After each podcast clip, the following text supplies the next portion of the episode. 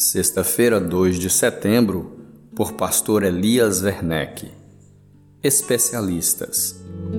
Da tribo de Sacar, 200 chefes que sabiam como Israel devia agir em qualquer circunstância, comandavam todos os seus parentes. 1 Crônicas 12, verso 32. Grande parte do capítulo 12 de 1 Crônicas é dedicada a listar os apoiadores de Davi, que é ungido rei em Hebron quando grande parte do reino ainda está sob o domínio de Saul. A lista, ao mencionar os apoiadores, explica o que cada um era especialista em fazer. No versículo em destaque, a citação indica que os representantes dessa tribo eram especialistas, possivelmente na área de estratégia.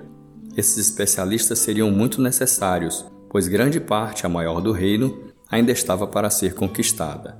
Aprendemos com isso uma preciosa lição para a nossa vida em relação ao reino de Deus, que precisa estender seu domínio sobre todas as pessoas em toda parte do mundo.